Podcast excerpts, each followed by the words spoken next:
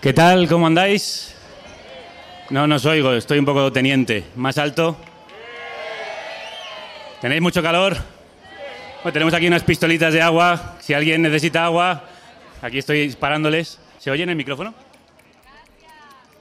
Un poquito de agua para vosotros. Bueno, ya estamos aquí de vuelta en Casa Corona, un jueves más. Y mirad a quién tenemos por aquí. Señor Rajoy, pensábamos que nos habíamos librado de usted. Yo también me alegro de verle, Gallego. Buenos días. Eh, ¿dónde. ¿Dónde se había metido? Pues celebrando porque esta temporada pues eh, lo hemos ganado todo. Elecciones, Mundialito, la Liga, la Champions, la emoción. eh, No, si no le pueden ir mejor las cosas, la verdad. Cuanto mejor, peor para todos. Y cuanto peor para todos, mejor. Mejor para mí, el suyo, beneficio político. ¡Ole!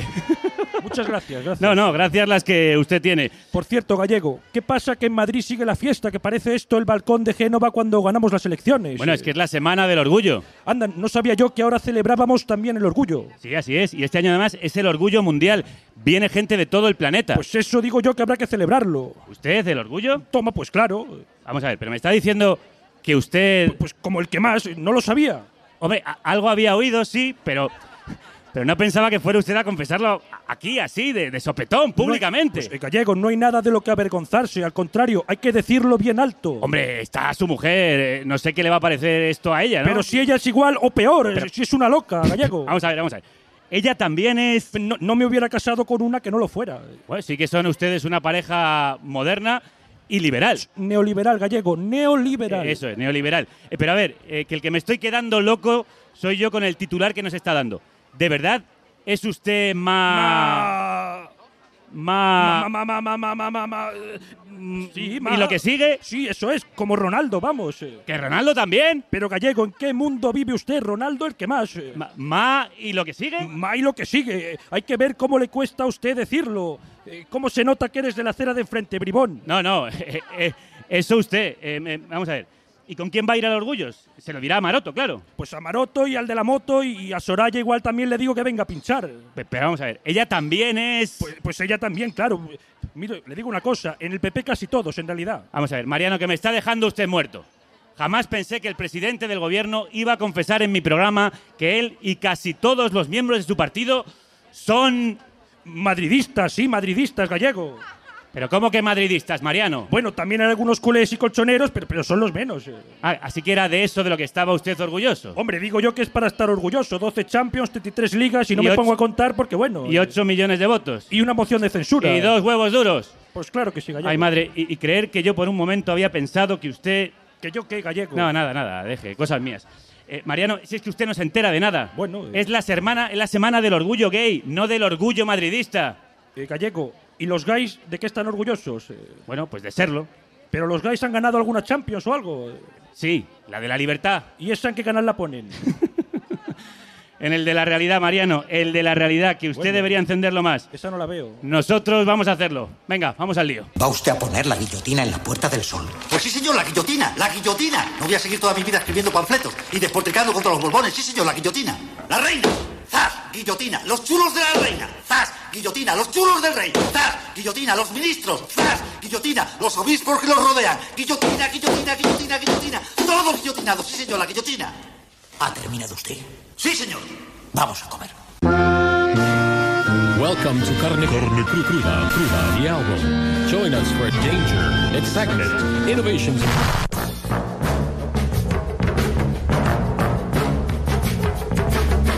Bienvenidas, bienvenidos. Aquí estamos un jueves más, como todos los de junio y julio, grabando a las 8 de la tarde un nuevo programa de la Carnicería Sonora asociada a eldiario.es, esta república independiente que te trae la playa hasta la orilla de tu oreja. Y en verano hace radio a la fresca en Casa Corona. En Casa Corona, carne cruda en Casa Corona. ¡No os oigo! ¡No os oigo!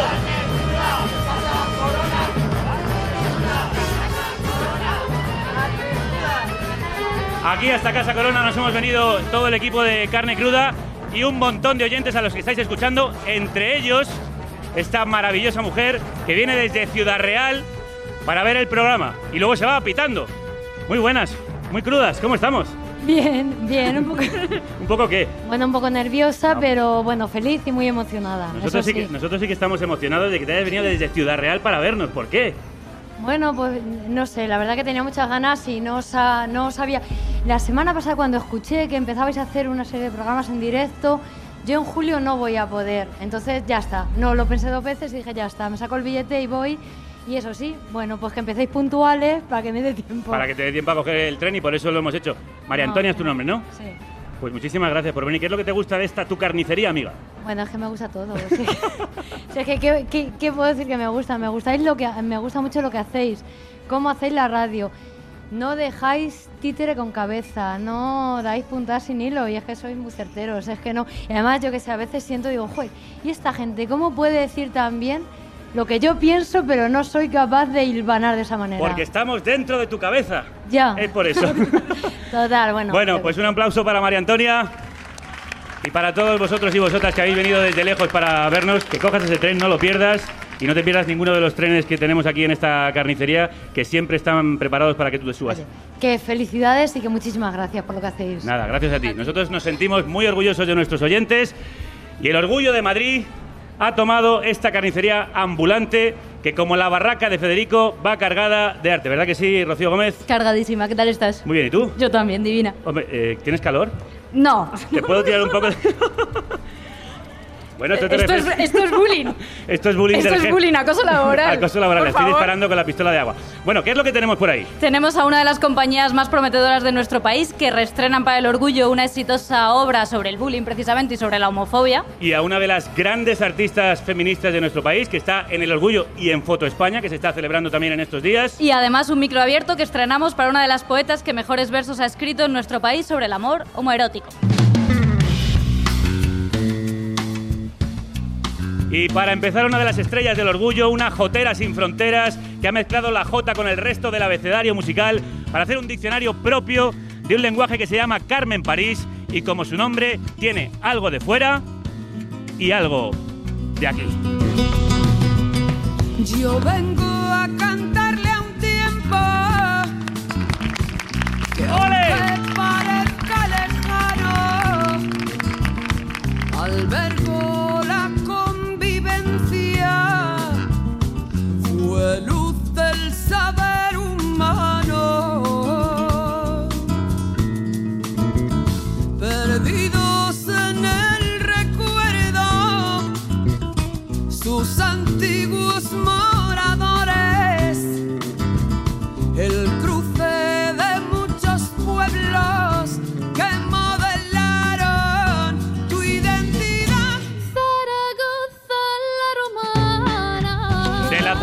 la que habla esta canción al mundo. Nacida en esa cuna del saber, que es cruce de caminos de muchos pueblos, Carmen París ha viajado de la jota al pop y al flamenco, del flamenco al jazz, del jazz al son cubano, de Aragón a Andalucía, a Nueva York o a La Habana. Música de muchas gentes. Músicas de muchas gentes que ella ha sabido atravesar con su propia personalidad, con su voz propia. Del pasado de la música tradicional al presente de las músicas modernas, de las que ella es premio nacional, para hacer un futuro que ahora la ha llevado hasta Marruecos, donde se ha encontrado con la cantante Nabil Aman para hacer un dúo de canciones de ambas en este Dos Medinas Blancas.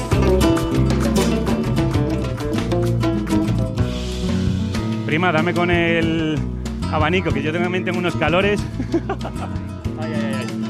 ay, qué rico ese abanico. Y qué rico tener aquí a Carmen París para hablar de sus andanzas. ¿Cómo estás?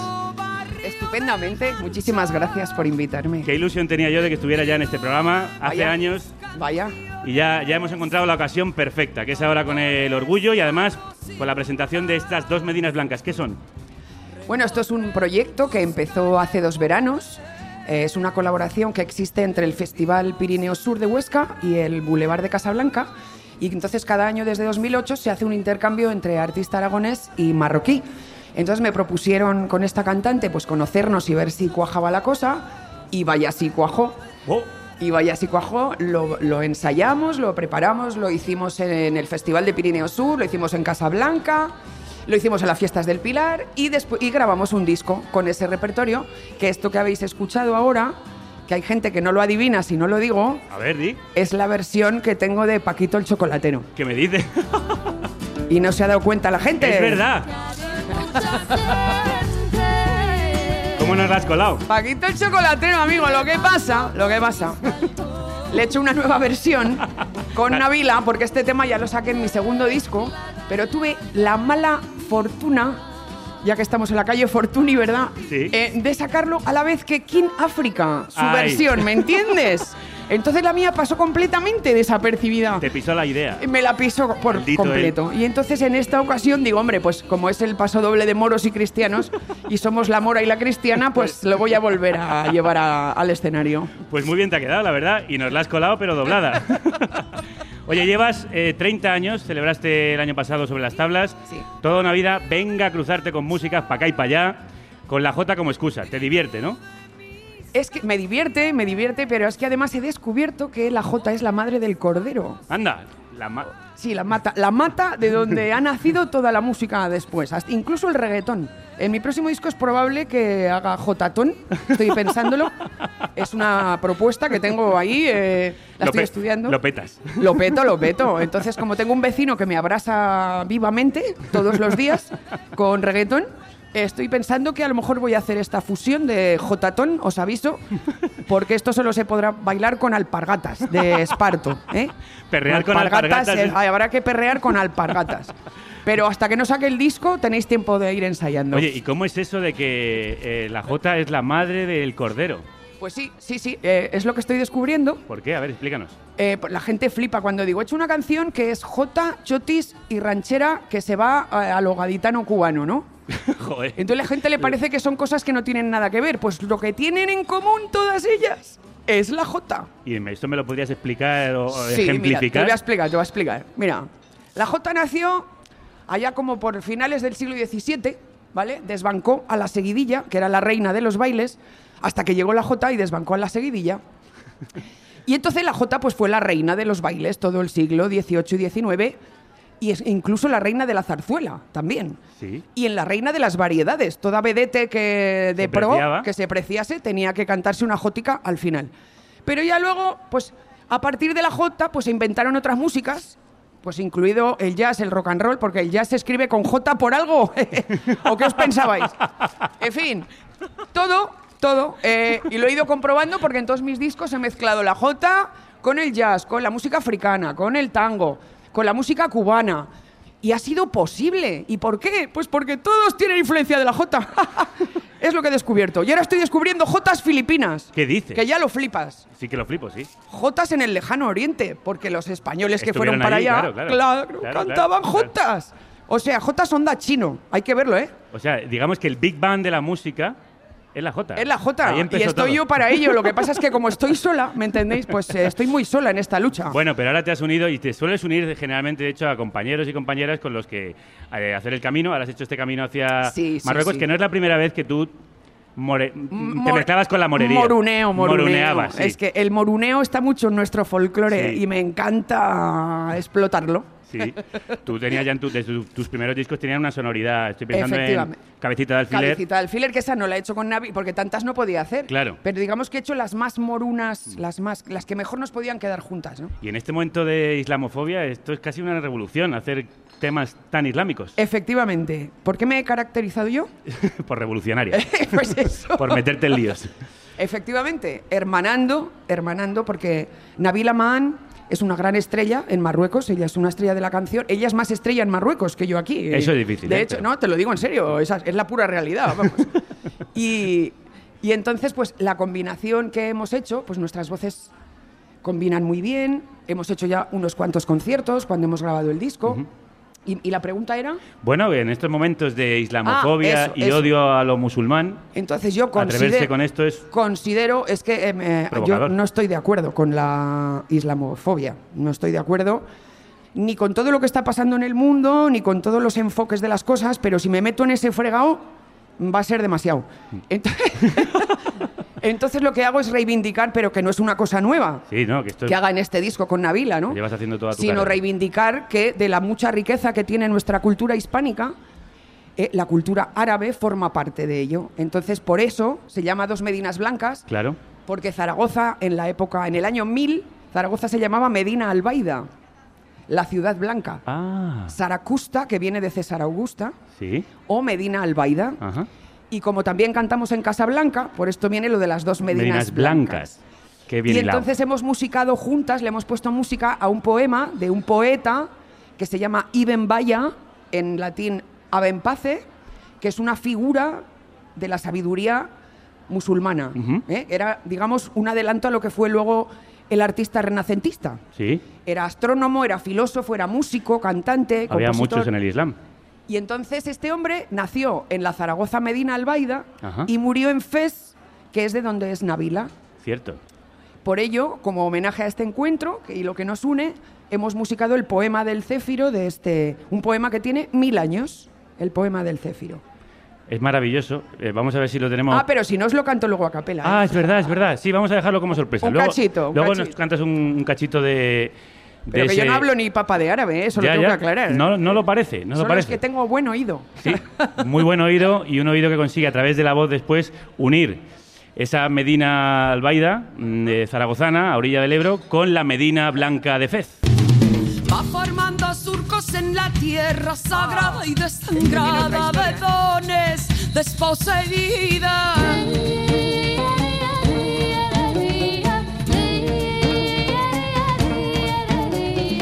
Retumbando todos los tambores del alma femenina quebrada por los dolores.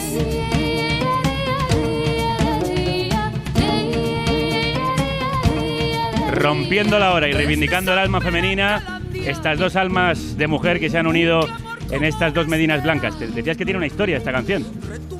Esta canción, Rompiendo la Hora, que es como se llama en el Bajo Aragón, mi padre era de San Per de Calanda. ¿Cómo Ah, se cuando llama? rompe los tambores. Cuando rompen los tambores se le llama juntarse a, a romper la hora. Y es una canción que escribí tras mi primera visita a las tierras palestinas en el año 2004. Al volver, visité, había visitado un campo de refugiados, que es el campo de refugiados de Calandia. Entonces, al, al ver la similitud entre Calandia... Perdón, Calandia. Calandia. Hay un campo de refugiados palestinos que se llama Calandia, es el más grande, digamos.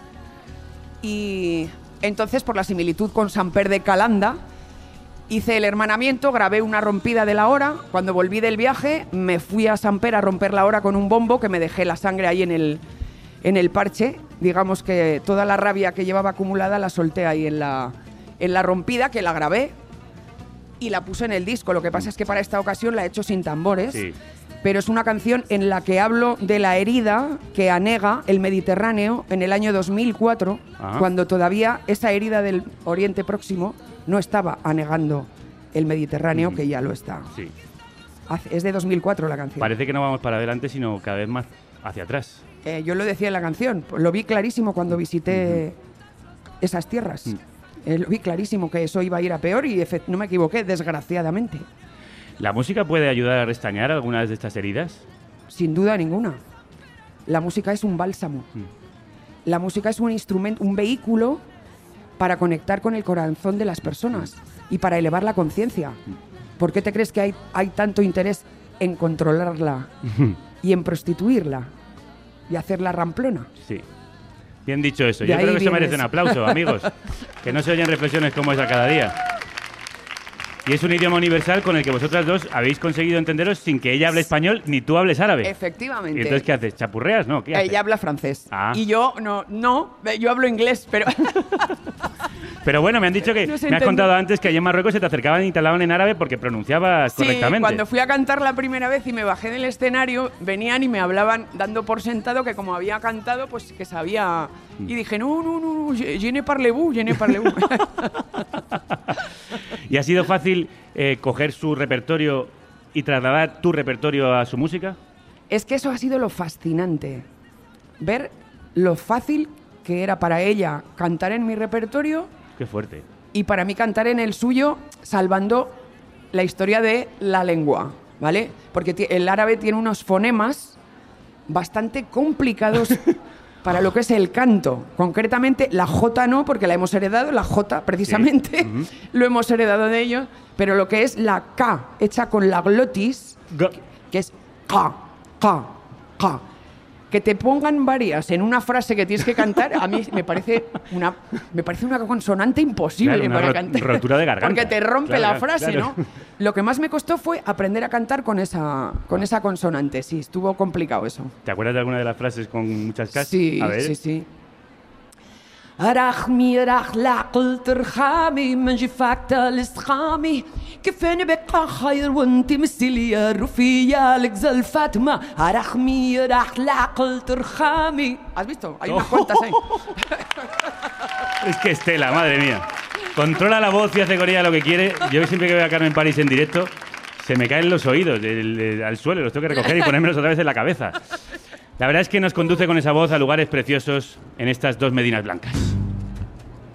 Es un viaje en el espacio y en el tiempo a través de las canciones de toda su carrera. Por ejemplo, con esta tan mítica de Carmen Pamigenio, su debut discográfico en 2002.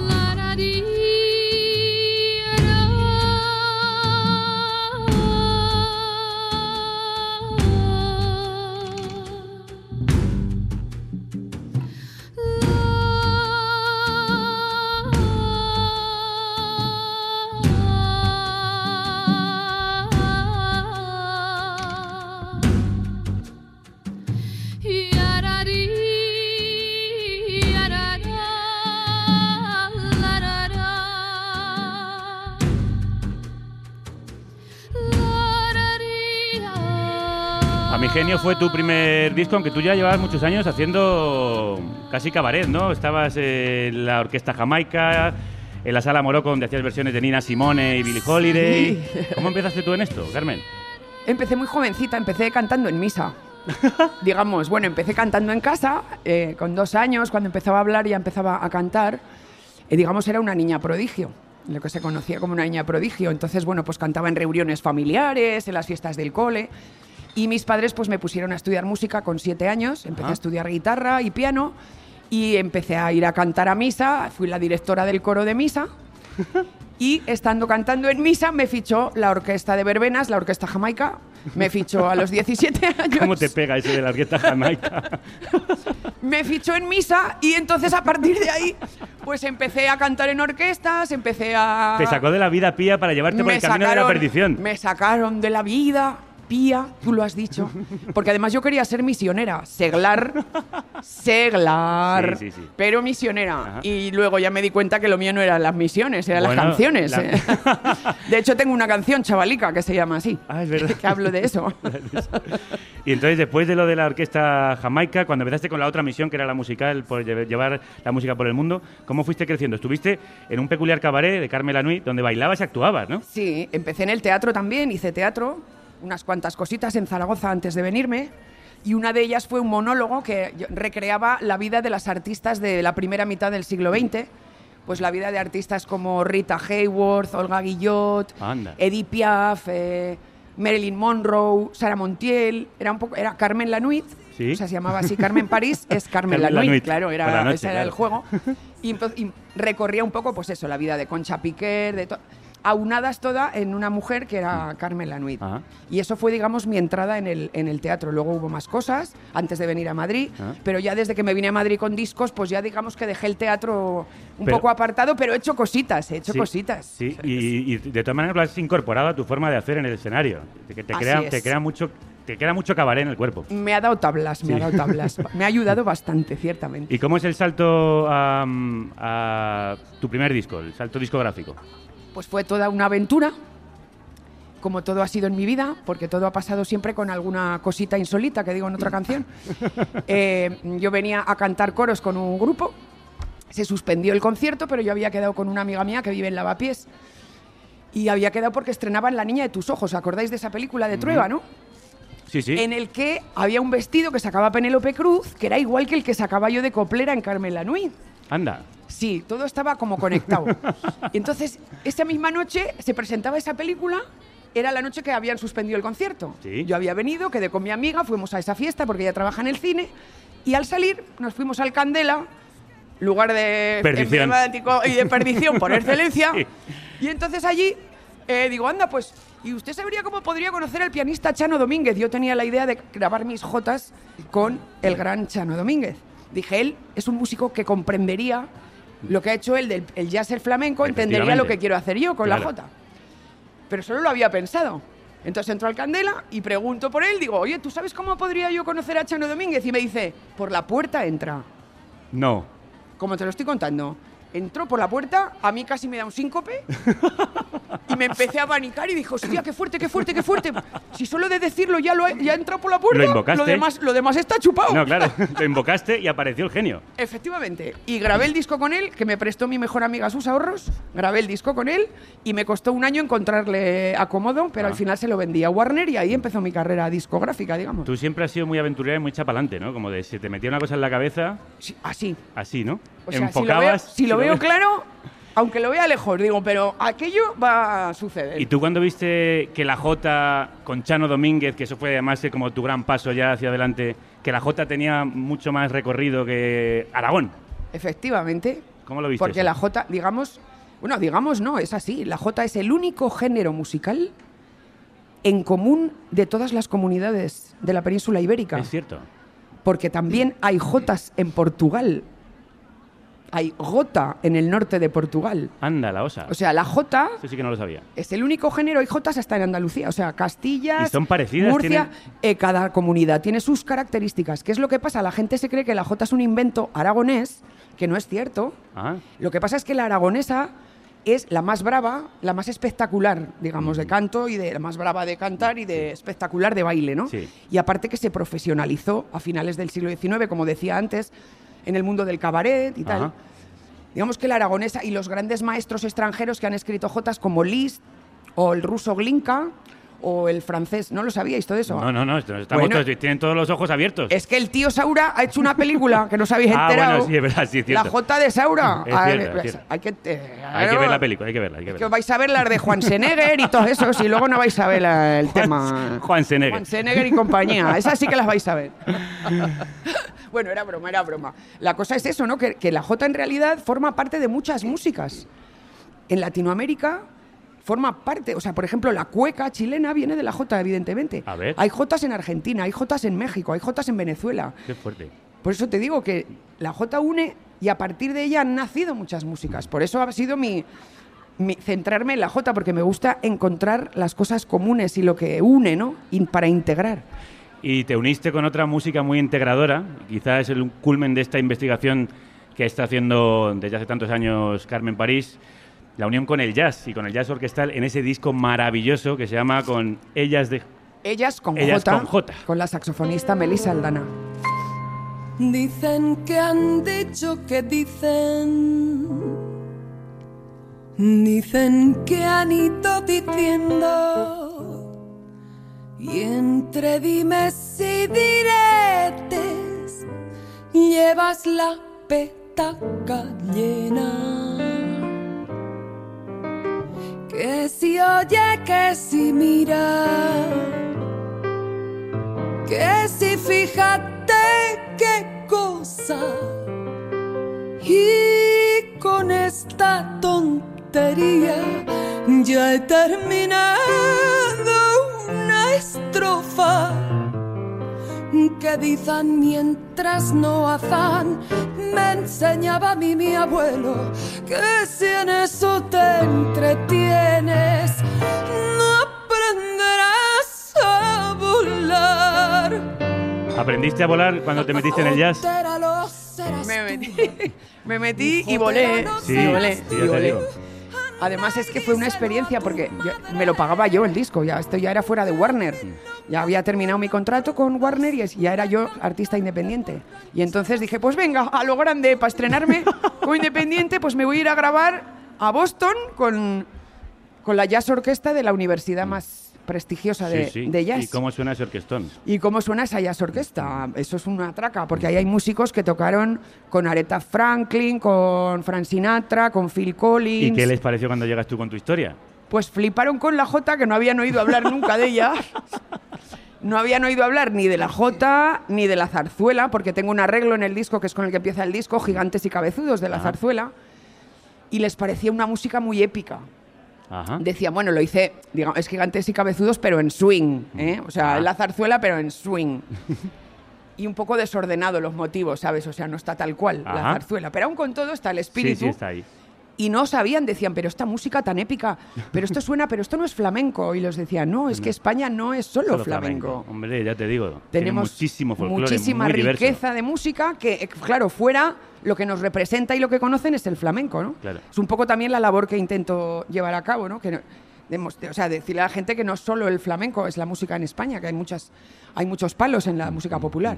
Entonces, bueno, pues les expliqué lo que era la jota, eh, que había nacido en el campo, les dije es como vuestro blues que nació en el campo, pues de, de la misma manera nació la jota en España, ¿no? Son cantos de, De labranza. de labranza, de, de costumbres, de las mujeres cuando se juntaban a lavar, de para la siembra, había cantos para todo, Ajá. que es algo que hemos perdido por completo, también Sí. por otra parte. Y entonces, bueno, pues ya lo entendieron, ah, pues qué interesante. Y, y fliparon con la jota. Y cuando me fui de allí me dijeron, o sea, iba- todos, ¡viva la jota! Y como les enseñé cómo se bailaba un poco, sí. pues bueno, por lo menos es una, es una, para mí fue un reto hacer eso, Ujú. más que el hecho de irse a Estados Unidos y grabar con una jazz orquesta de ese tipo, Sí. para mí era todavía más importante porque yo soñé con poder estudiar en esa universidad y Anda. nunca lo me lo pude pagar. Ujú. Porque es muy caro estudiar en la Berkeley de Boston. Sí, sí, ya te digo. Entonces yo nunca me lo pude pagar, pedí una beca que nunca me dieron Ujú. y entonces eh, lo que yo esto era conseguir más que lo que yo soñé. Hombre, ir allí ya como artista consagrada. Claro, o sea, mi De, sueño de juventud. Ahora trabajáis para mí. De poder No, hombre, no es que trabajen para mí, sino que Conmigo. los no conseguí estudiar allí, pero los profesores que dan clase Sí. tocaron mi música porque les gustó, Ah. porque yo mucho dinero no tenía. O sea, Claro. co- yo les mandé mis temas y les dije lo que tenía. Qué bien. Y me dijeron que como les gustaba lo que les había enviado, que, que con lo que había lo hacían. Y así fue, la bueno, verdad. así, así vas sacando tú cosas adelante, también enamorando a gente Y sí, para y- que te haga caso. Y llevando muchísimos años en, el- Bien. en los proyectos, que no salen de la noche a la mañana, Claro. amigo. Oye, ¿y cómo te aventuras a hacerte producciones parisinas? Es decir, tu propio sello en estos tiempos en los que no se venden discos, que es tan difícil sobrevivir con la música y tú encima te lo Pues haces me- tú sola. Me aventuré a hacerlo y la aventura no me salió muy bien, porque aparte, no, sí, aparte de gastarme un dineral, pues tuve un percance con los managers ese año y entonces me quedé sin discos, sin dinero y con el disco recién grabado, pero gracias a Dios apareció con los que licencio este, este disco también, Mm.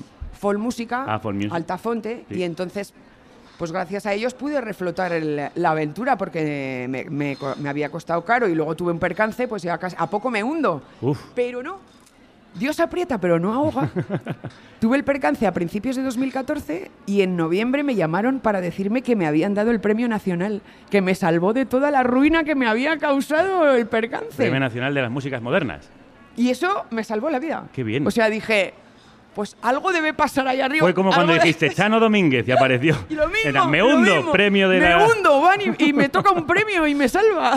Es maravilloso que Así puedas fue. seguir, sí. y Así fue, así fue. Te, te- te- te- han mirado bien, tienes una rosa en el culo a veces. Sí, También- tengo las dos cosas. Las dos Lo cosas. mismo de mala fortuna que de Sí. buena. O sea, me, me voy bandeando entre las dos. Ah, pero afortunadamente entre dos aguas consigue sobrevivir y sacar la cabeza. Hoy ha venido sola y como hace muchas de sus cosas, aunque en el último disco se ha juntado con otra gran voz en estas dos Medinas Blancas, y como antes nos prometías el poema del, del Cefiro, Del céfiro. del Céfiro, perdón, el viento del Céfiro, El viento del céfiro. pues ahora, si el calor te lo permite, Un trocito. venga, va, todo lo largo un que pueda trocito, ser. porque el trozo que canta ella sola en árabe ese no me lo sé.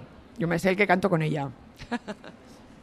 Pero bueno, os voy a empezar el, el- el- el poema donde empieza con la letra en castellano. Plantaron sus tiendas en el medio de un vergel, donde al pasar el céfiro exhaló aromas. Y yo dejé mi corazón vagando por allí. Sangrantes sus heridas les guiaron hacia mí. Plantaron sus tiendas en el medio de un vergel, donde al pasar el céfiro exhaló aromas. وتركت قلبي سار بين همولهم دام الكلام يسوق تلك الليلة. وتركت قلبي سار بين همولهم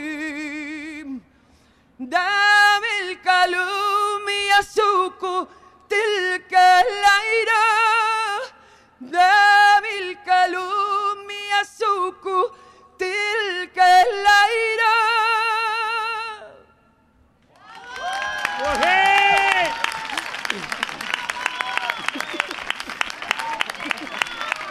¡Qué barbaridad! Tan delgada como eres, ¿de dónde sacas tú ese pedazo de voz? Madre del amor hermoso. Ya me dijo eso el cura en la catequesis, ¿eh? ¿Qué tan flaca. Alguien dijo, a ver, ¿quién se sabe la canción? El Señor, y, me levanté yo. El Señor hizo en mí maravillas. Con siete años, que aún era más flaca todavía. Sí que hizo maravillas contigo y te agradecemos mucho que hayas venido a compartirlas con nosotros y a presentarnos este dos Medinas Blancas y anunciar que vas a estar este 29, jueves Sí. 29 de junio, en la Plaza del Rey de Madrid, Así es. dentro de las fiestas del orgullo. Una de las grandes estrellas que va a estar ahí es Carmen París. Gracias. ¿Te gusta comprometerte con esta fiesta? Ser una de las Por participantes. supuesto. Yo, con todo lo que esté relacionado con derechos, estoy ahí. Siempre. Pues nosotros estamos ahí también contigo para todo lo que quieras. Eh, mira, este año la campaña de Madrid en el orgullo es Ames a quien ames, Madrid te ama. ¿Tú qué cosas amas? Qué bonito. Sí. me encanta. ¿Tú qué cosas amas, Carmen? Yo amo, para empezar, la música y para continuar los momentos con los amigos y con la gente que uno quiere. Los momentos, sobre todo hoy en día, valoro los momentos sin móviles, sin WhatsApp, Hombre. sin... Eso, valoro un montón. Que te juntes unos cuantos y que no esté presente eso dando, el- dando por saco todo el rato. Vamos, que lo digo en fino. Muy bien dicho. Carmen París, muchísimas gracias. A vosotros, como siempre. Nosotros te amamos a ti. Este aplauso es por tu generosidad y también es para otro de los grupos que va a estar actuando en este Orgullo 2017, en este Orgullo Mundial, donde también van a participar los actores de la joven compañía con su exitoso La Edad de la Ira.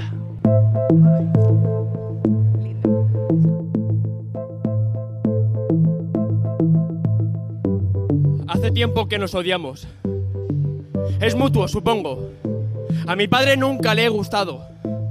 La diferencia es que, desde que mi madre no está, ya ni siquiera lo disimula. Yo tampoco lo hago, pero por lo menos intento controlarme. Si sé que a las malas llevo las de perder porque ser menor de edad limita mucho. Así que me trago la rabia y me aguanto. Aunque contenerme me cuesta casi tanto como escribir en esa mierda. Una Olivetti que debería estar en un museo y que mi padre me obliga a usar cada vez que tengo que entregar un trabajo de clase. Como el que se supone que debería escribir ahora. El de lengua nos ha pedido que escribamos sobre lo que nos apetezca. Que nos dejemos llevar. Pero lo malo es que si me dejo llevar, puede que me rinda y acabe estallando. Puede que no contenga ni un minuto más las ganas de decirle a mi padre cuánto le detesto, cuánto daño me hace, cuántas ganas tengo de perderle de vista de una vez. A mi madre, a mi madre él también la sacaba de quicio. Sí, aunque ella no nos lo dijera. O tal vez sí lo hacía y yo no me di cuenta hasta muy tarde. No sé, la infancia es una mierda. No te enteras de nada y luego de repente te salta todo la cara. Sí, como si con los 15 te dieran una entrada gratis para el infierno. Toma, aquí tienes la puta realidad. A ver si así aprendes a escribir como Dios manda. A ver si cambias y empiezas a ser como Dios manda. A ver si te portas como Dios manda. Cada vez que mi padre pronuncia esa palabra, parece que se hubiera comprado a Dios para él solito. Claro, que Dios no tiene a mi padre encima todo el día dándole la brasa con lo que debe y lo que no debe hacer, con lo que está bien y con lo que está mal, con lo que le gusta de mí, casi nada, y lo que no le gusta, casi todo. Mira, a mis tres hermanos le gustan mucho más que yo. Sí, le hace gracia Adolfo, el pequeño. No le molesta a Sergio, el mediano. Y babea con Ignacio, el mayor. Con ellos tres no hay bronca nunca. No, al revés. Parece que con joderme a mí, mi padre y su Dios ya tienen suficiente. A lo mejor sí debería dejarme llevar y gritar que no pienso seguir soportando ni sus broncas, ni sus malas caras, ni sus amenazas. Que no voy a fingir ser la persona que él quiere que sea. Que ya ni siquiera me duele no ser el hijo que él habría querido tener. ¿Y qué más da si no lo soy? ¿Eh? Tampoco él es el padre que yo hubiera deseado. No puedo. No quiero contenerme, solo voy a gritar a mi padre, a mis hermanos, a quien haga falta. Voy a gritarlo hasta que estallen las ventanas, hasta que, hasta que el sonido de las puertas sea brutal y cada letra suene como una bala. Un disparo. Un disparo con el que voy a mandarlo a la mierda. Todo de una vez.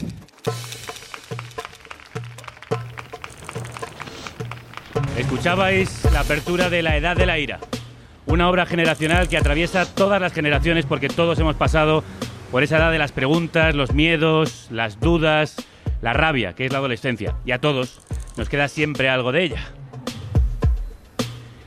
Esta es una obra sobre la dolorosa búsqueda de la identidad en un contexto de violencia, precariedad, machismo, acoso escolar y homofobia, contra la que la ira se revela en las voces de Alex Villazán, a quien acabáis de escuchar, que es Marcos, el protagonista de esta obra coral, María Romero, que es Sandra, Javier Ariano, que es Raúl, o Rosa Martí, que es Brenda, que son algunos de los actores que hoy nos acompañan. Un aplauso para ellos, para ellas. Bienvenidos. ¿Qué tal? ¿Cómo estáis? Hola, muchas gracias. Hola. Hola. ambientazo. Bueno, sí, joder, os quejaréis ¿eh? del público que seguro que además también os va a acompañar en las dos funciones que vais a hacer en el próximo, en el Teatro Kamikaze, en el Teatro Pavón, la próxima semana, eh, dentro de la programación de El Orgullo. ¿Esta obra realmente representa cómo sentís los jóvenes? Bueno, quizás representa cómo se siente una gran mayoría de jóvenes que, que no encuentran su identidad y que quizá con esta obra sí que puedan por fin encontrar su voz y un reflejo que les haga saber quién son de verdad. La obra es eh, premio, perdón, eh, es, eh, fue finalista del premio Nadal como novela y ha sido adaptada por el propio autor al teatro, por Fernando J. López, que la ha convertido en texto dramático. ¿La adolescencia es la edad de la ira? Pues eh, eso es lo que nos preguntamos en la obra, porque en realidad, de hecho, uno de los personajes, Sergio, el hermano de, de Marcos, lo, lo pregunta al final, más o menos de la obra, lo pregunta y Ah. dice, en realidad la edad de la ira es la edad de los adolescentes o la edad también de los adultos. La ira yo creo que está en, en cualquier edad, solo que en la adolescencia se manifiesta como puede, porque es ese momento en el que te exigen ser un adulto, pero tampoco lo eres, estás entendiendo quién eres, pero no sabes lo que quieres, eh, tienes cosas muy claras, otras no, entonces en esa búsqueda la ira sale de mil millones de maneras y colores, y en la, en la etapa también adulta también está, o sea que no se salva nadie. La Joven Compañía es un- eh, una compañía que está formada por actores entre 18 y 24 años. Además, fueron fuisteis eh, premio Ojo Crítico en el año 2014 por la apuesta escénica que estáis haciendo. Como jóvenes y como actores, ¿os sentisteis reflejados con el texto de Fernando? Eh, sí, tuvimos la suerte de, al adaptar la novela al teatro, poder hablar con Fernando y aportar también ideas y experiencias que habíamos tenido nosotros en la adolescencia, o por ejemplo algunos tenemos hermanos con los que hemos podido preguntarles, porque ahora mismo están pasando esa adolescencia. Y, y sí, hay, yo creo que hables un cajoncito que lo tienes bastante guardado, porque la adolescencia a veces es difícil de sacar. Y entonces encuentras muchas cosas muy bonitas, muy intensas y otras no tan bonitas. Y, y, bueno, y siempre decimos todos que, está, que nos identifican todos los personajes. Todos Ajá. los actores nos sentimos identificados con cada uno de los personajes. Y fue muy bonito trabajar con Fernando el aportar cada uno nuestras experiencias a distintos personajes. ¿Y qué le aportasteis? ¿De qué temas trata la obra? ¿De qué habla la edad de la ira? Bueno, pues temas, temas como universales, ¿no? Como puede ser el amor, la, la amistad, la, la búsqueda de la, identi- de la identidad, ¿no? Y, y yo creo que eso, eso aportamos un poco entre todos, ¿no? Aparte de, de- de actualizar, ¿no? Pues ya que la obra era del 2010, la novela, ya también de, de- de llevar nuestro lenguaje, el lenguaje de los adolescentes, el lenguaje de, de- de- de todos los jóvenes y, y- y yo creo que con eso hicimos un buen caldo de cultivo, ¿no? Y yo creo que la- la- la- el ejemplo ha sido lo, cómo se ha llenado, ¿no? La, edad de la ira de, tantos y tantos de, jóvenes y es una, es, es una gozada verlos, ¿no? Y ver cómo se llena y cómo se emocionan, cómo... Que Nosotros estuvimos en la representación, Rocío Gómez eh, eso estuvo viendo y salió muy impresionada, de hecho por eso estáis aquí, y me habló también de la conexión que conseguís con el público. ¿Qué os dicen esos jóvenes y por qué creéis que genera esa emoción al otro lado? Pues bueno, pues Adelante, ¿Vale? adelante. No, pues sobre todo porque ellos encuentran...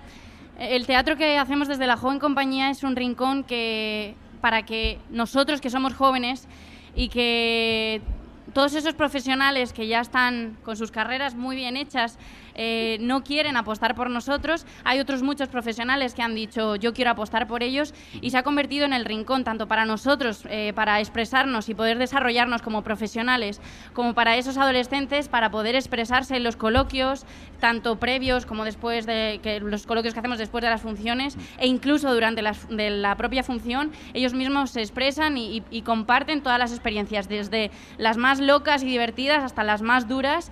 Entonces, eh, nosotros, la joven compañía es el teatro por el que apuesta, ¿no? Ese teatro Claro. que se convierte en un diálogo y que rompe barreras generacionales también. ¿Qué, qué os dicen? ¿Qué os preguntan? Contadme algo de lo que ha pasado después cuando han visto la obra. De o todo un durante poco, la o obra. sea, en realidad, la- las, las preguntas van desde lo más eh, absurdo, quizás para nosotros, ¿no? Que los besos son de verdad, eh, ese tipo de cosas, cuando pegáis o pegáis de verdad, ese tipo de cosas a, a- a- a reflexiones realmente, realmente adultas, ¿no? Y realmente que em, importante, ¿no? Que te hacen reflexionar y dices, yo no, como actor no, no había llegado a esa conclusión y fíjate que, que Por un ejemplo. chaval, pues... mm, Bueno, quizá podemos decir algún ejemplo y es que realmente el feedback que nos da el público es muy interesante porque, como ha dicho María, es un público muy joven que no Ujú. tiene ningún tipo de filtro y que se expresa como quiere. Y una de las anécdotas que a mí, por ejemplo, sí que me marcó mucho en los coloquios de la edad de la ira era cuando un adolescente de unos 15 años se levantó delante del patio de butacas lleno para confesar que era homosexual y que estaba pasándolo muy mal en ese momento y cómo todo el público, los 400 mm, las 400 personas que habían le aplaudieron. Eso fue quizá una de las mejores lecciones que nos llevamos nosotros como gente que se dedica al teatro con la idea de que la gente vaya al teatro y salga cambiada. Hombre, eso es una experiencia para no olvidar y realmente eso, si el teatro consigue romper esas barreras, esos tabúes, ¿de qué forma creéis que mm, puede luchar contra la homofobia, ser un grito contra, contra la discriminación por la sexualidad esta obra? Pues Básicamente yo considero que quizá la homofobia es la consecuencia de la, de la falta de información o del no conocer algo en sí y quizá desde el teatro y haciendo que la gente pueda ver y por primera vez pueda, por ejemplo, mucha gente adolescente quizá nunca antes había visto un beso entre dos chicos y, Claro. y es el momento de que lo haga y de que aprenda y que desde el teatro pues mm, su mente pueda cambiar. Intentamos también la educación social que cada uno tiene, que nuestra mente nos hace pensar una cosa está bien o la otra está mal, pues en el teatro quizá te, te enseña que hay más posibilidades aparte de las que están establecidas. Yo creo que además esta obra ya no habla solo en sí de la homofobia, Sí habla de otros tipos de sino maltratos y no, abusos. el hecho de la libertad Mm. de amar a quien quieras, como quieras, cuando quieras y, y- y sin tapujos de nada, porque el amor es maravilloso. Y, y yo creo que, de- que- que enseña eso, el amar, amar en la condición que quieras. El- los personajes de, de Sandra, Raúl y Marcos son tres personajes que son amigos, aparte de la sexualidad que tengan ellos Ajá. tres. Entonces, si vais a ver la obra, ver- veréis la unión de ellos tres como amigos sin condición sexual. Y creo que es una de las cosas más importantes, el amar, da igual la condición que sea. Como dice el lema del orgullo de este año, ¿no? Ames a quien ames. La edad de ira te ama. La, edad de la ira, te, ama. Y vosotros vais a amarla si la vais a ver al Teatro Pavón Kamikaze en las dos fechas que tenéis. Recordádmelas que no las encuentro por aquí. 26 y 27 a las 8 y media. 26 y 27 a las 8 y media. En el y Teatro Pavón Kamikaze. Y también me han dicho que en noviembre es posible que se vuelva a reponer dado el éxito que está teniendo. Sí, en el Teatro Conde Duque. Seguramente lo más seguro que estemos en noviembre. Pues antes, ¿por qué no nos regaláis para despediros un aperitivo de, de lo que se puede ver en el escenario y así nos empezamos a poner los dientes largos? Vale, Claro. vámonos. Vamos a escuchar una escena de la Edad de la Ira con algunos de sus protagonistas. Os agradezco muchísimo que hayáis estado aquí y os animamos, de verdad, porque hemos visto la obra, a que vayáis al Teatro Kamikaze Pavón a ver La Edad de la Ira. Merece la pena vivir por ver chicas como tú. Me alegras la mañana, bonita.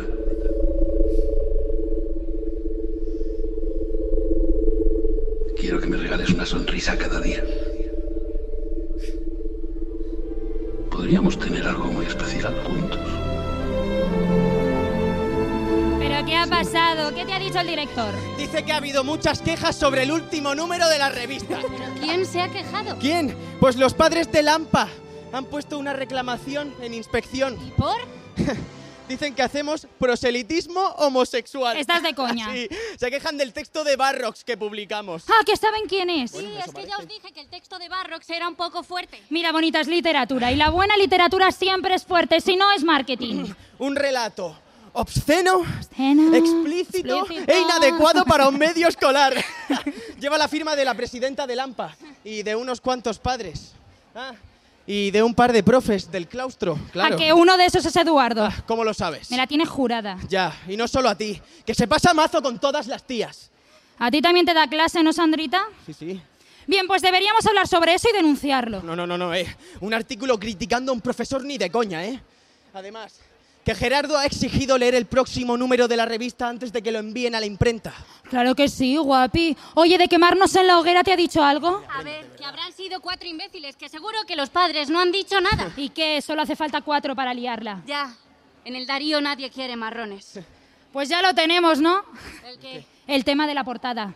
Censura y LGTB-fobia en el siglo XXI. Toma. No, no, no, no, no, Gerardo no va a autorizar algo así, ¿eh? Ni falta que hace. Eh, le enseñamos la maqueta y enviamos la de verdad a imprenta. Podemos meternos en un follón. Pues mejor, porque si tengo que volver a escribir sobre el fascinante mundo de los campeonatos de ortografía, te juro que me corto las venas.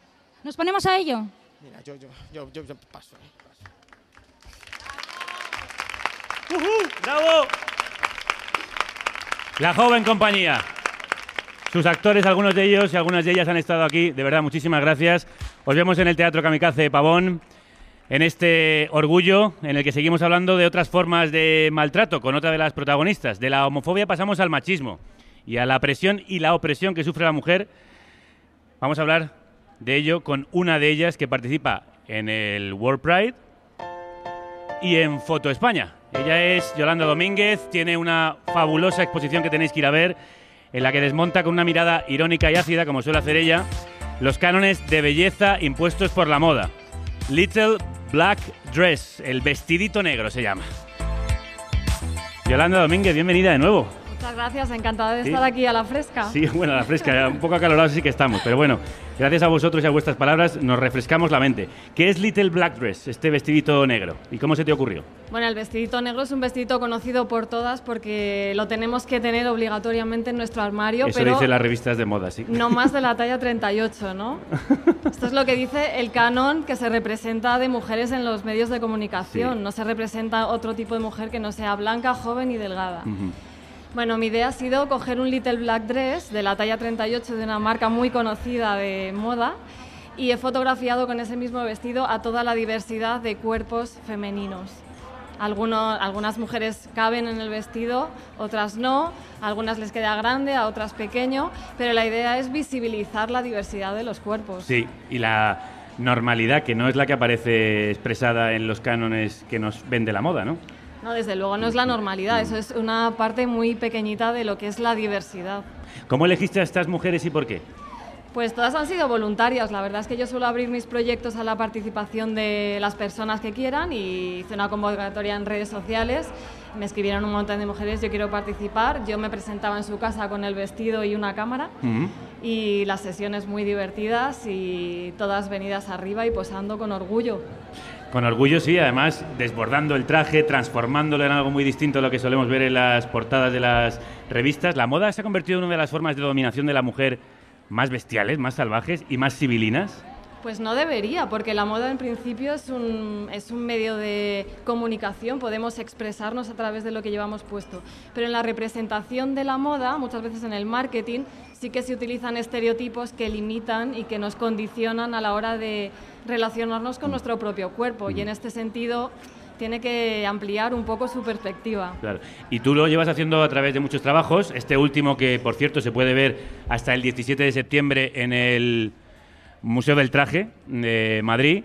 Eh, es una muestra más de cómo a través del humor, de la ironía, de una mirada ácida y crítica, como antes decía, desmontas esos cánones. Es fácil romper con lo que nos van inculcando desde pequeñitos en la televisión, en los medios de comunicación, en la publicidad constantemente bombardeándonos. No es nada fácil. Yo creo que la imagen es una herramienta muy importante en la sociedad y lo que no está representado no es normal. O sea, es necesario que estén representadas las diversidades de los cuerpos, los pelos, las arrugas, eh, todo lo que es el cuerpo natural está eliminado del imaginario. Por eso es tan importante utilizar la imagen para abrazar la diversidad y para normalizar aquello que no es visible. ¿Cómo te planteas tú tu trabajo? Porque siempre va, suele ir en esta línea de hablar del género, de hablar de los estereotipos, de los prototipos y el- del discurso dominante. ¿Cómo los desmontas tú? ¿Cómo, ¿Cómo construyes tu trabajo? ¿Cómo definirías lo que haces? Pues intento descolocar con humor, intento cuestionar, quizás pues sacándolo de un contexto y poniéndolo en otro diferente para que la lectura sea otra, utilizando canales alternativos, intento utilizar los más media y me meto de- dentro del propio canal para lanzar un contramensaje. Ujú. Es un poco guerrilla. Sí, guerrilla, como la que, por ejemplo, hiciste contra un anuncio de multiópticas, donde conseguiste una de tus grandes victorias.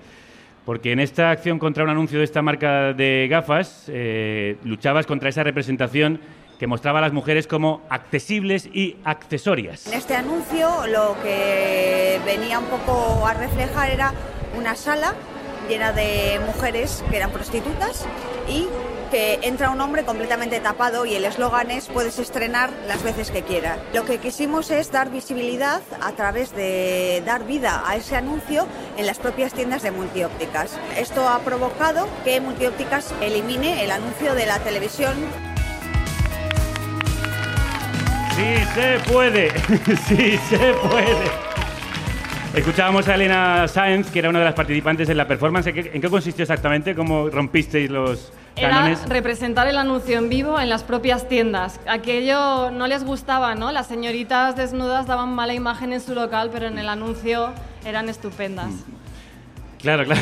Cuando vieron reflejado eh, en carne y hueso lo que ellos estaban mostrando en publicidad, vieron lo ridículo y lo lamentable que era. Tú has jugado mucho con eh, la fotografía de publicidad y las poses de las mujeres, que es algo que te has desmontado con, con frecuencia, has deconstruido de maneras muy divertidas. Por ejemplo, haciendo que gente en la calle, mujeres en la calle, posen en esas eh, formas imposibles en las que aparecen en las imágenes. Claro, lo vemos en la revista y nos parece fantástico, pero ¿qué pasa si tú y yo nos desplomamos ahora aquí encima de la mesa? Así, así.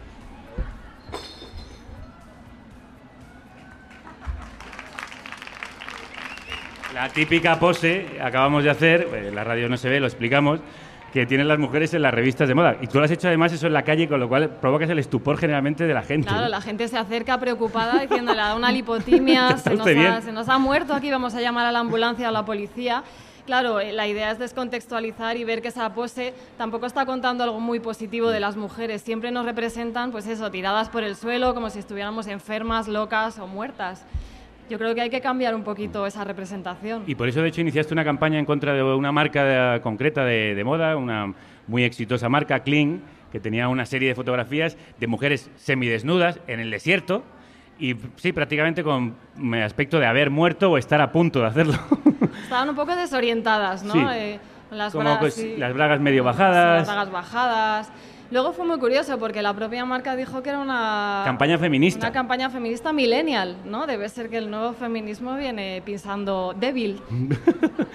Eh, mm, las mujeres y los hombres somos conscientes de esta construcción, de cómo nos han amueblado la cabeza con sus muebles. No, la verdad es que no lo somos porque desde pequeños estamos eh, expuestos a las mismas imágenes y lo que hacemos es sin querer reproducir el mismo estereotipo. Yo creo que hace falta reflexionar, darse cuenta y cambiar la imagen. En ese sentido, tú hiciste un experimento muy interesante con niños que todavía no están maleados por ese discurso y cuando vieron fotografías como estas de las que os estamos hablando, con esas poses tan ridículas, absurdas e incomprensibles, ellos contestaron cosas como esta. Parece que está asustada. Como si fuera pobre. Que necesita eh, un botiquín para curarse. O a lo mejor está emborrachada. y parece que tiene una enfermedad, porque el brazo lo tiene aquí y aquí está el hombro. Emborrachada, parece que tiene una enfermedad, igual tiene hambre, así es como representa la publicidad a las mujeres. ¿Cómo podemos volver a ser niños, Yolanda? A Qué mirar como ellos, sin esos Ojalá- prejuicios. Ojalá pudiéramos. Bueno, yo creo que es importante fijarse no solamente en la estética de las imágenes, sino en los mensajes que nos llegan a través de las imágenes. ¿no? Intentar eh, consumir no tan rápidamente, sino detenernos un poquito más y fijarnos en si esa imagen está reforzando un estereotipo o está equilibrando y proponiendo una nueva forma ¿no? para representar lo femenino o lo masculino también. Claro, ¿cómo se aprende a leer la imagen? Porque es algo que no nos enseñan. No Que- nos enseñan. Pues es, es, eh, es muy interesante el proceso, ¿no? Porque no a todos nos afectan las imágenes de la misma forma. Hay factores que tienen que ver con la persona, tu personalidad, tus gustos, eh, lo que has vivido, y factores que tienen que ver con la imagen. Y el resultado de esa influencia es diferente para cada uno de nosotros. Vivimos en una sociedad absolutamente atravesada por la imagen. La cultura de la imagen lo, lo monopoliza todo. Sin embargo, somos conscientes del poder que tiene y del poder que tendríamos nosotros si la utilizamos bien. Lo tenemos, porque hoy afortunadamente podemos generar imagen. Antiguamente no, teníamos que comernos con patatas lo que nos llegaba de los medios de comunicación, pero hoy yo puedo elegir autorrepresentarme, tengo una cámara, tengo unas redes sociales y nosotros tenemos ahora poder para eh, actuar y intervenir e- en ese imaginario. ¿no? Entonces, algo tan sencillo como un selfie Es poder. Tenemos que reflexionar sobre cómo queremos representarnos. De hecho, Yolanda lo hace constantemente en sus vídeos, que os recomiendo vivamente que veáis. Además tiene muchísimas visitas, tienes mucho éxito y afortunadamente eh, has conseguido viralidad con un discurso que no es el habitual y utilizas esos canales que no eran los habituales del arte. Tenéis que colonizar los artistas otras vías de comunicación fuera de las galerías. Es posible, claro, hay vida más allá de una galería, ¿no? Y aquí estamos para, para apoyar con nuestros mensajes, nuestro discurso, nuestra creatividad a otros sectores y también un poco hacerles conscientes de este, de este ingrediente social que tienen también los medios de comunicación. ¿El arte debe ser político? Yo creo que lo es, sin quererlo, tú te posicionas y apoyas a un discurso o lo combates, entonces eh, en cualquier lugar es político. Nosotros, yo por lo menos eh, te digo que soy muy fan de lo que haces, lo llevo Muchas siguiendo gracias. desde que viniste hace tiempo años. a Carne Cruda, donde además hizo, nos invitó a hacer una acción y salió sorprendentemente bien. Como muchas de las eh, acciones que hace ella interviniendo directamente en la realidad, por eso os recomiendo que sigáis su trabajo, que también va a poder verse en las fiestas del orgullo este 26 de junio, donde vas a realizar una intervención cultural espontánea. ¿En qué va a, con- qué va a consistir eso? Bueno, participativa. Va a ser una instalación basada en los besos, que es algo muy universal y muy humano. Y yo quiero recordar aquellos países que, donde bueno, eh, las personas LGTBI pues, eh, son perseguidas, son criminalizadas o incluso son asesinadas. ¿no? Existe pena de muerte para, para muchas personas LGTBI en muchos lugares del mundo. Yo creo que este orgullo, que es mundial, tiene también que recordar de alguna forma a esas personas que no pueden ser libres ahí en los lugares donde viven. Entonces va a consistir en, se llama el muro de los besos prohibidos Ah, y va a consistir en un gran muro transparente y voy a invitar a las personas a que se besen a través de este muro y que dejen la huella de los besos que no se han podido dar en este cristal. ¡Ay, qué bonito! ¡Qué maravilla! Así que os invito a todos y a todas a venir y a besaros a través del cristal. Esto va a estar eh, instalado en la Plaza Pedro Cerolo, entre la Plaza Pedro Cerolo y la Plaza de Callao, este muro de Yolanda Domínguez. Nosotros queríamos pues regalarte a ti y a nuestros oyentes algo parecido, cogiendo la idea que conocíamos ya de este muro de los besos prohibidos y hacer un muro de los besos sonoro. Muy bien. Así que nos tenéis que ayudar. Vamos a ver si podemos mantener un enorme silencio y ahora os besáis unos a otros, a los que tengáis más cerca, como en misa. Esto lo habéis hecho toda la vida y tratáis de hacer el ruido de los besos, a ver si podemos captarlo con ese micrófono que tenemos de ambiente y hacemos un enorme muro de besos. ¿Estáis preparados y preparadas? Bueno, yo le voy a dar el beso a Yolanda, vosotros entre vosotros y vosotras. Sin importar el sexo, la edad, el aspecto físico, haced el favor de besaros.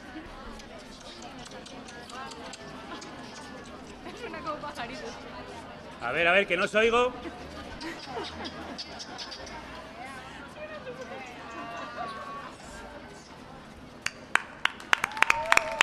Bravo.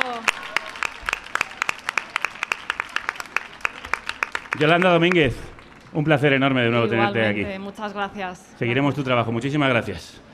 Pues nos vamos a ir con otro beso poético, el de la poesía de una de las voces imprescindibles de la poesía española actual. Ella es Ariadna G. García, premio Miguel Hernández y premio Hiperión, y una mujer que ha abordado el amor homosexual en sus libros sin esconderlo y también la denuncia de la homofobia.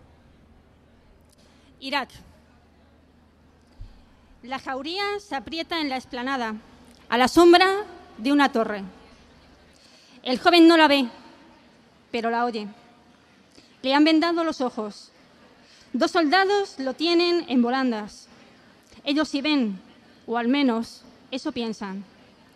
Distinguen en los puestos del mercado las cabezas que el sol ha embrutecido, que una mente perversa ha convocado, una tarde tranquila, de agua clara, excepto para el joven que solloza, se orina, implora y da patadas al aire. Mientras los niños juegan con mi esposa, yo puedo denunciar el vil desprecio que a miles de kilómetros de casa ha estampado un amor contra la tierra. Puedo gritarlo porque vivo lejos del odio y la barbarie, pero sé que gozo de derechos por azar. Otras mujeres sufren la violencia de no poder ser dueñas de sus vidas. Han perdido las suyas muchos hombres por entregarse a otros en secreto. En Qatar no se arroja a los homosexuales a un público sediento de sus vísceras, se nos da latigazos en las plazas. ¿Y eso ha impedido acaso que el gobierno renuncie al gas que llega de sus tanques? ¿Qué ministro ha cortado la hemorragia de sangre seca, fétida que cruza el desierto, los mares, el país y enciende una canción en nuestros coches? A este lado del mundo, los humanos somos igual de infames que en Mosul.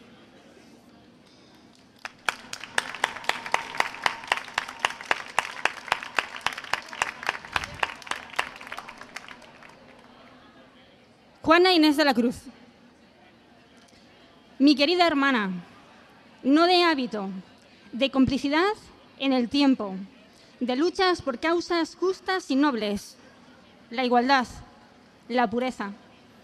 Amaste a María Luisa como amaron los grandes escritores a otras damas imposibles y bellas, como Dante a Laura, como Garcilaso a Isabel Freire, como Becker a Julia Spin, como Keats a Fanny Brown, con pasión, desde la distancia, en tus horas de sueño, en tus sueños a deshoras.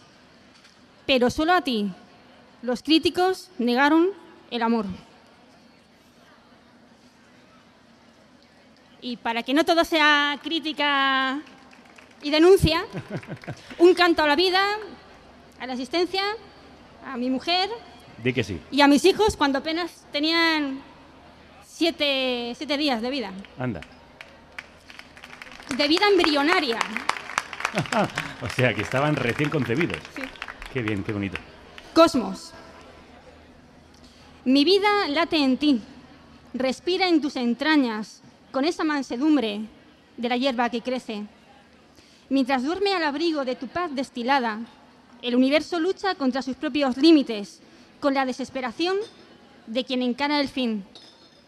Un fragor de artesanos, con sus brazos robustos, va fabricando el cosmos en mitad de la noche. El horno sideral cuece nuevas galaxias, tulipanes de cuarzo, huracanes de estrellas, que amueblan el vacío de la nada silente. Cuánto seísmo inunda la voluntad de un orden que no quiere extinguirse. Nuestros hijos, igual, sumergidos en éter, tañen sus leves átomos, afirmando la vida. La especie se perpetúa en su idioma de carne y también se prolonga esa parte de mí que recibí en herencia, la armadura de pétalos, el tornado de luz. En tu vientre nocturno, los cuerpos se rebelan contra el frío, las trampas que se cierran sobre lobos y astros, la finitud del mundo, y ondean entusiastas dos relámpagos tiernos que nos sienten sin vernos, que nos están soñando, la creación más joven que ha engendrado la tierra. ¡Bravo! Con Ariadna García abrimos un espacio que vamos a intentar mantener en este viaje que hacemos a la playa de Madrid, en esta Casa Corona, este micro abierto que ella ha inaugurado, esta poeta, novelista, profe de literatura, autora del blog El Rompehielos, que también os recomiendo leer, y eh, poseedora de una voz propia que se ha hecho un sitio en antologías esenciales de la poesía actual y en el eh, espacio poético de nuestro país, gracias a libros como Apuntad esto bien, Napalm o eh, La guerra de invierno. Y ahora va a presentar el próximo 26 un nuevo libro que se llama La línea de flotación. ¿Qué es lo que va a haber ahí? Línea- de flotación. Línea de flotación. Pues Línea de flotación es, es un libro, realmente es el, el más breve que, de los que he escrito, pero es eh, un libro seguramente el más impactante y el más emotivo. Son todos eh, poemas muy breves, microtextos, algunos incluso son haikus, pero eh, textos que por la potencia que tienen son como o bien como balas Ajá. o bien por ejemplo como píldoras quiero decir cuando uno está malo y lo está pasando realmente mal Sí. necesita algo que lo reflote algo que lo haga eh, sentirse de manera positiva etcétera y algo muy pequeño como una simple pastilla puede elevarte y todos tus dolores todas tus dolencias Cierto. pueden desaparecer algunos de estos poemas son así y al revés una bala, que es algo muy pequeño, puede acabar con una vida. De ahí poemas en este libro que también son muy breves de extensión, que precisamente lo que hacen es mostrarnos aquellas cosas que nos rompen por dentro. Ujú. Entonces el libro se articula en tres partes, lo- se titula Línea de flotación, son textos eh, que nos mantienen sobre esa línea de flotación, aquellos que nos recuerdan las cosas que nos hunden y aquellas otras que nos reflotan. Ah. Y acabamos con la energía alta, como por ejemplo ahora con la lectura, ¿no? Muy Ese bien. es el, el sentido del libro. ¿Te acuerdas de alguno de esos, de esos balazos? Eh, bueno, el segundo de los textos que he leído, el de Sor Juana, es Ajá. uno de ellos, pero ya aprovechando que estamos eh, en las mm, casi ya celebraciones del orgullo, hay mucha gente que todavía está dentro del armario. Y aquí tengo un pequeño poema, apenas son tres versos, mm, con los que yo me dirijo a estas personas, ¿no? Para intentar, bueno, que piensen, que piensen, para darles un poco de energía. Dice, identidad o rol, de ti depende. Muy bien. Ariadna, muchísimas gracias. Te vamos a ir a ver el próximo lunes 26 de junio a la librería La Sombra para presentar este línea de flotación. Te agradezco muchísimo que hayas inaugurado este espacio de micro abierto en carne Un cruda. placer. Muchas gracias a vosotros. En La Sombra, en esa librería, vais a poder verla este lunes y en esa, y esa librería va a participar, por cierto, en un festival eh, al que tenéis que asistir también, este sábado 24 en el campo de la Cebada de Madrid. Se llama Hostia, un libro. Sí, y como su propio nombre indica, trata de literatura y guantazos. Con editores pequeños, con bicipolo, con combates literarios y con magia y mucho más os vais a encontrar.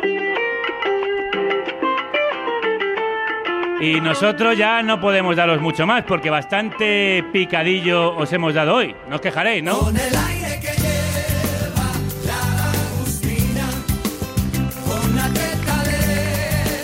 ¡Más alto, que no os oigo!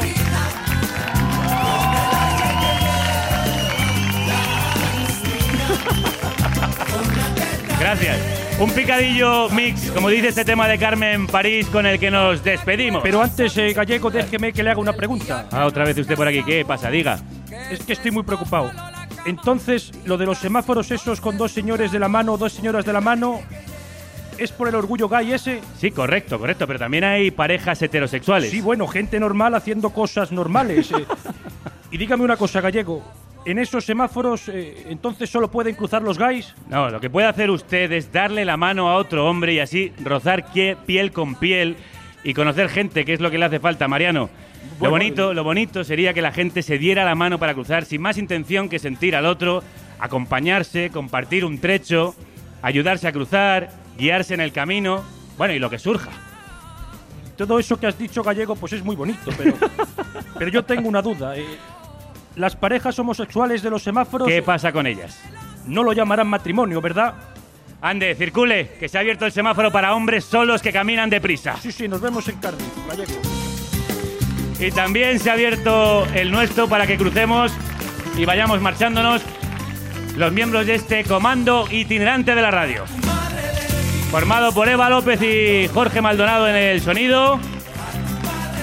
Por Álvaro Vega en la fotografía, los vídeos, como carnicero en prácticas que pronto pasará a ser maestro de carniceros. Con Estefan Grueso y María Baena que están en las redes, ocultos en el mundo viral. Con Paz Galeana que lleva la publicidad y es la culpable de que estemos aquí. Y Manu Tomillo en el papel de, de Real Mariano Rajoy, aparte de los guiones y la producción que comparte junto a Rocío Gómez, nuestra roca. Y llevando al frente de todos ellos este barco a la deriva, el hombre poco hecho, Javier Gallego. Todo. Te llevaría volando. Venga, vamos a hacerlo todos juntos. Bájame un poco la música, Eva, para que se oiga. Que la radio.